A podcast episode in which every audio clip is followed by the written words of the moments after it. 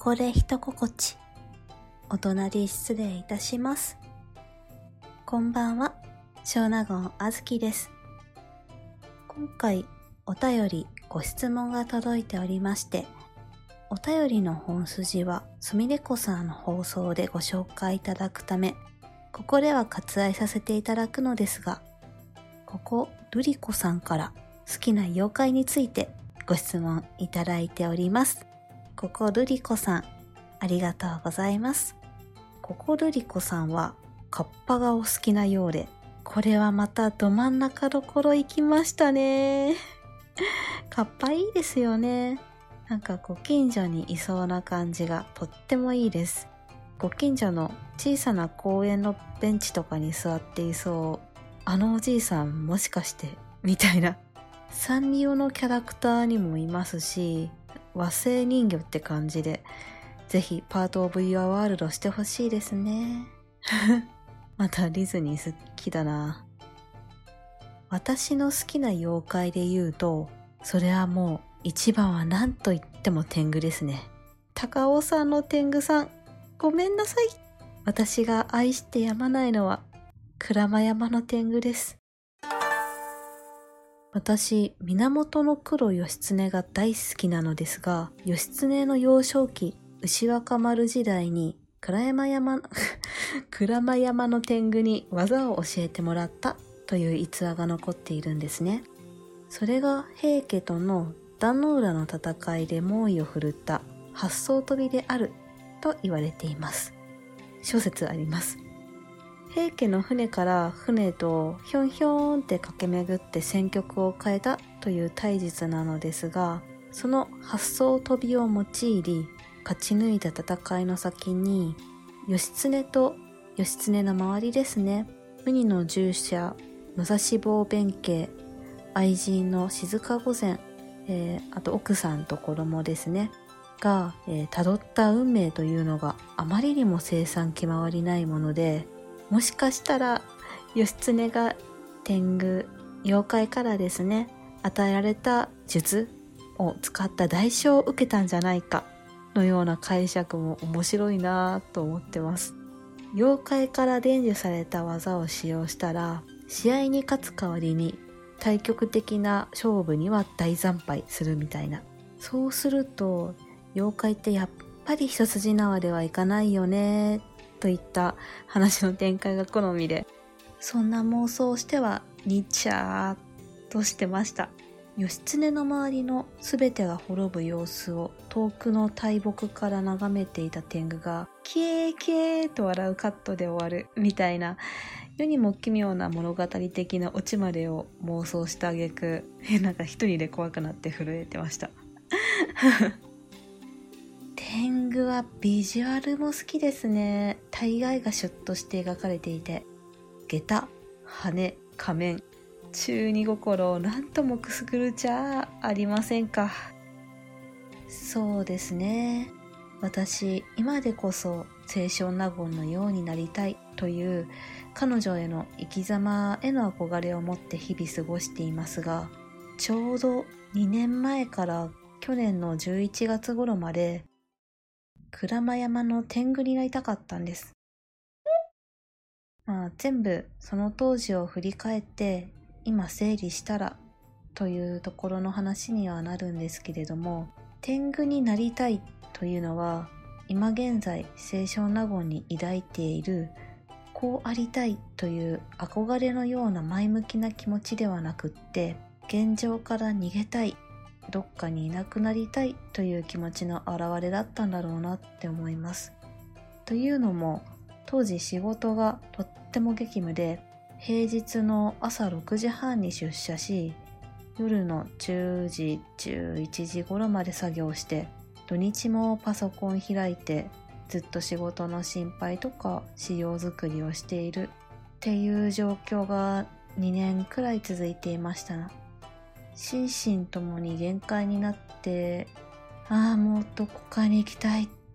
という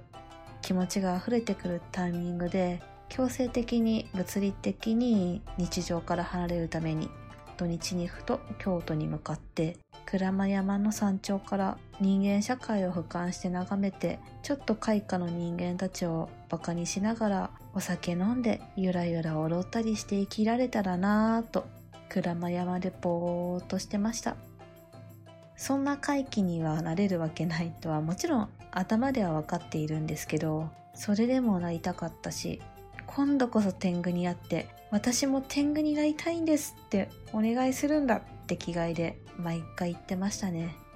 修験者が挫折や欲に溺れて堕落してしまった慣れの果てが天狗になるという一節を知っていたからかなんかより一層もう何の責任も一切背負いたくない。何も考えずに踊って歌って過ごしたい。私は天狗になりたい。といった発想にとらわれていたんだと思います。まあそんな感じで1回目2回目に行った時はまだ割とポップな感じで「お来たで」と挨拶できてたんですけどまあ会えませんよね。でも劉備ですら3回は諸葛亮孔明に会いに行ったのだから私じゃあ3回では到底無理だなとか 言い訳を重ねながらまだ現実逃避してたんですけど5個の例くらい訪れた時にですね去年の10月くらいかな毎回そうしてきたように霊言新たかそうな山頂のちょうど小動物も座れそうないかにも天狗座ってそうな切り株が積み重なっている空間をぼーっと眺めて過ごしてたんです。そうやって過ごす時間はとても癒されて楽しいんですけれども肝心の天狗が全然いないんですよね。すごいいそうなのに。今にも出てきそうなくらい雰囲気あるのに絶対にいない。なんだ全然会えないんじゃん。そっか私は天狗にはなれないんだなって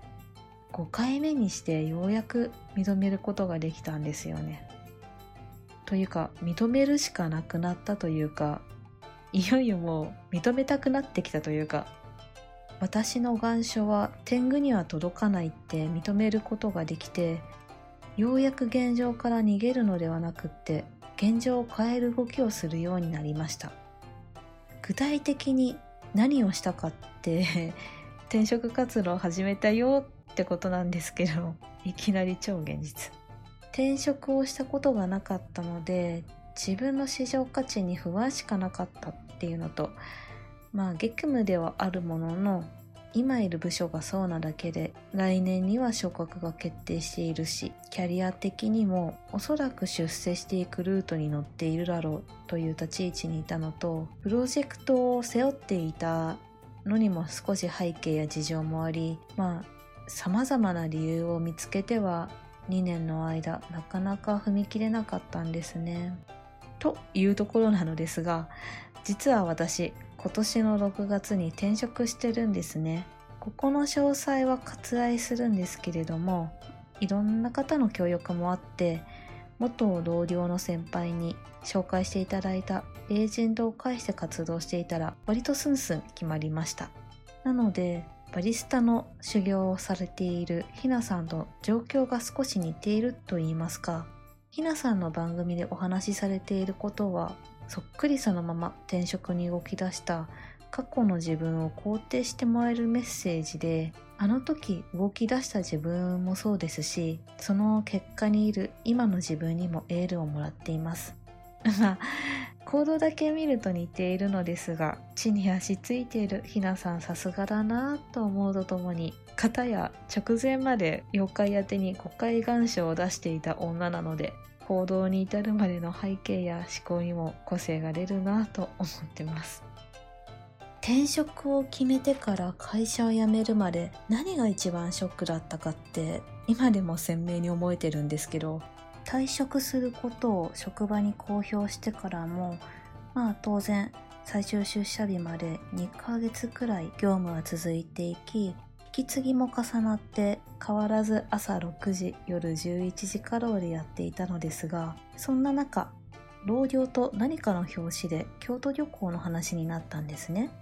ネットの京都のおすすめ観光地ベスト3みたいな記事を読みながら話をしていたんですけれども、1位は、し、し、しみずれら？なんだそれ知らない。と声出して言っちゃって。清水寺のことを清水寺と脳で認知してしまった挙句そんな場所初耳だとその時本気で思って言ってしまったんです。同僚に「き清水寺ですか?」とフォローされるまで全く気づきませんでした。気づいた瞬間に「あやめますこの会社」と思いました。もうじきに辞めるんですけど。あの時の笑っていいことなのかわからず双方採用の選択が苦笑いみたいな不安感が充満した空気が忘れられません。どんどん自分を支えていたはずの好きなことを忘れていってしまう感覚はショックでしたね。今振り返っても前職にいた最後の2年間本当に記憶というか思い出せる景色が会社か56回行った四季折々の京都しかないです。極端。あの2年間は自分の人生を止めて担っているプロジェクトを動かしていたなって思います。最終出社日以降怒涛に日常が動き出した実感があります。それでよしさあ自分の人生が自分に戻ってきちゃったんだけどこれからどうしようって考えた時にまずは一日一日をちゃんと生きてみようと思ったんです。その日に何があってそれについて何を思ったのかちゃんと考えることを大事にしよう。昨日は気づかなかったけれども実はここに花が咲いてたんだ。とかそういうことに嬉しくなってみよう。そんな生き方を体現しているのが私にとっての清少納言でした。彼女の作品は世界的な芸術に昇華しているのでここで名前を出すのもおこがましいのですがどうなりたいか？と問われたらああなりたいああ生きたいですかね？とそう思います。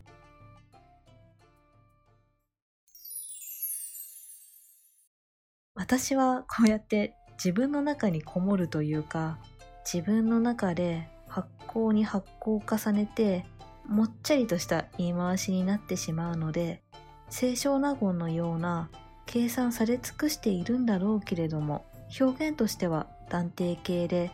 まっすぐに人の心に届く言葉になっている。それができる才能にとっても憧れます。そういった生き方でありたいと試行錯誤しつつその延長線上にあるのが一種の公式清少納言として時代祭りに参加しちゃったりたいという目下の大きな大きな夢です。時代祭りで清少納言役をやりたいなというのは鞍馬山の天狗になりたい願望と入れ違いのタイミングでふわふわと思っていたのですが夢として固まってきたのは本当に最近になります。退職後なので6月頃からですかね。どうやったらなれるのだろうと京都府のホームページを見ても時代祭りのホームページを見ても募集をかけていないようでインターネットで検索をかけてみたら発言小町という Yahoo! ニュースとはまた別の熊伝に地元の地主とかが持ち回りで担当しているらしいという噂話が書かれていました。そうだとしたら京都にゆかりのない私は完全に罪なのですが何か動いてみようと考えていた時に御殿ラジオで第2の道端どこかオーディション開始の放送回を聞いて何かを変えるために一歩踏み出して応募したという経緯になります。どうやったら清少納言として時代祭りに参加できるんだろうというのはまだ一向に解決はしていないのですがはいはいやりたいですと発言して行動していくことでいつか実現につながったらなと思ってます。本当にふわふわしてますよね。もう長期的な視点での計画性とか戦略性とかは全然ないんですけれどもまあ人生は死んでいくまでの暇つぶしなのでつっかえながらも自分と自分が大切な人を大切にしてその上で楽しんで日々過ごすことができれば暇つぶしとしては十分上等だなぁとは思ってます。と言っても鞍馬山の天狗になる野望はまだついえてはいなくって最終的にはそこに行きたいです。余生でって感じですかね。やりたいことやり尽くせたなーって思えたらもう一度願書持ってもう叩きに行こうと思います。その時にはなんか天狗に慣れてそうな気がしますね。なんかいい話だ。はい。こういう話をあんた誰を伝える？初回の自己紹介会でお話しすべきだったのかなとは思うんですけれどもちょうどの機会だったのですみません。妖怪話をすり替えて自分の話をしてしまいました。今度は私の思う清少納言の魅力だったりなぜ彼女に惹かれるのかのお話ができればなと思っております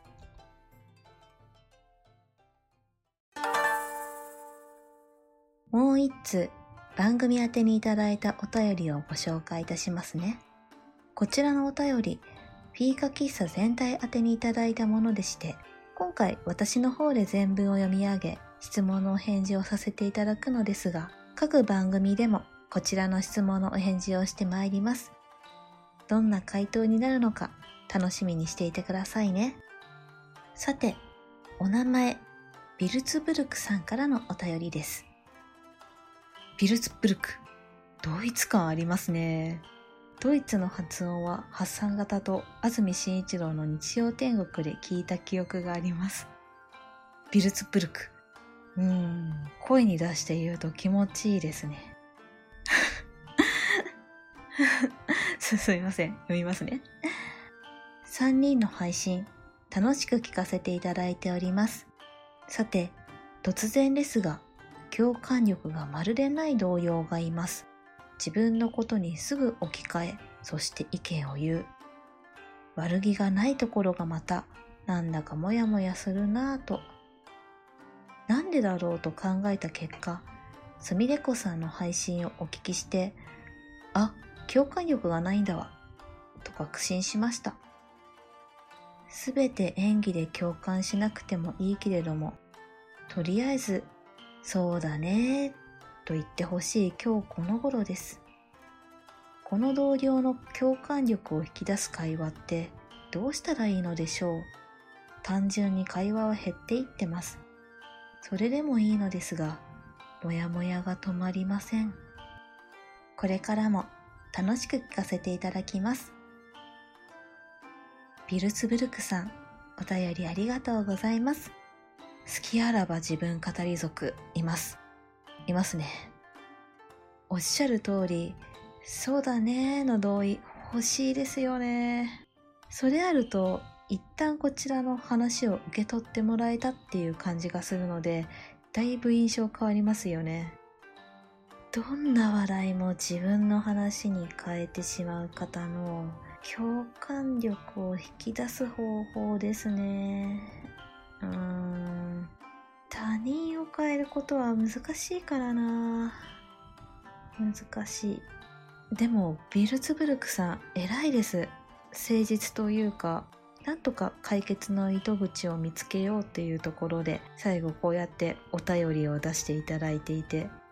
うーん、お相手の方をチャットボットと思ってみるとかいかがでしょう？チャット GPT でもいいです。ビルツブルクさんがお話しした会話について世の中にあまだある見解ご意見をランダムに拾って回答してくるボットに話しかけたみたいに思えばすっごい賢いな次はどんな答えが返ってくるんだろう？と多少モヤモヤが晴れるかもしれませんすみません自分の気の持ちようを変えるといった対処療法なんだかありきたりなお答えになってしまいました。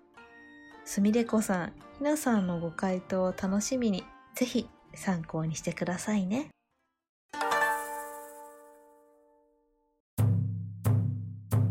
今回の放送は以上になります。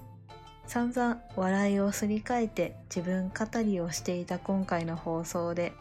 自分語りに悩むお便りをご紹介するこの構成力、我ながらあっぱれだと思っております。ここにも好きあらば自分語り族がいたという今回の伏線回収ができたところで締めさせていただきます。自分の放ったブーメランが見事に自分の頭に突き刺さっております。感想などはぜひ X でハッシュタグフィーカ喫茶をつけてお聞かせください。その他ご質問あればぜひお便りフォームにお寄せください。それでは一度深呼吸。どうぞ、吉野にお過ごしください。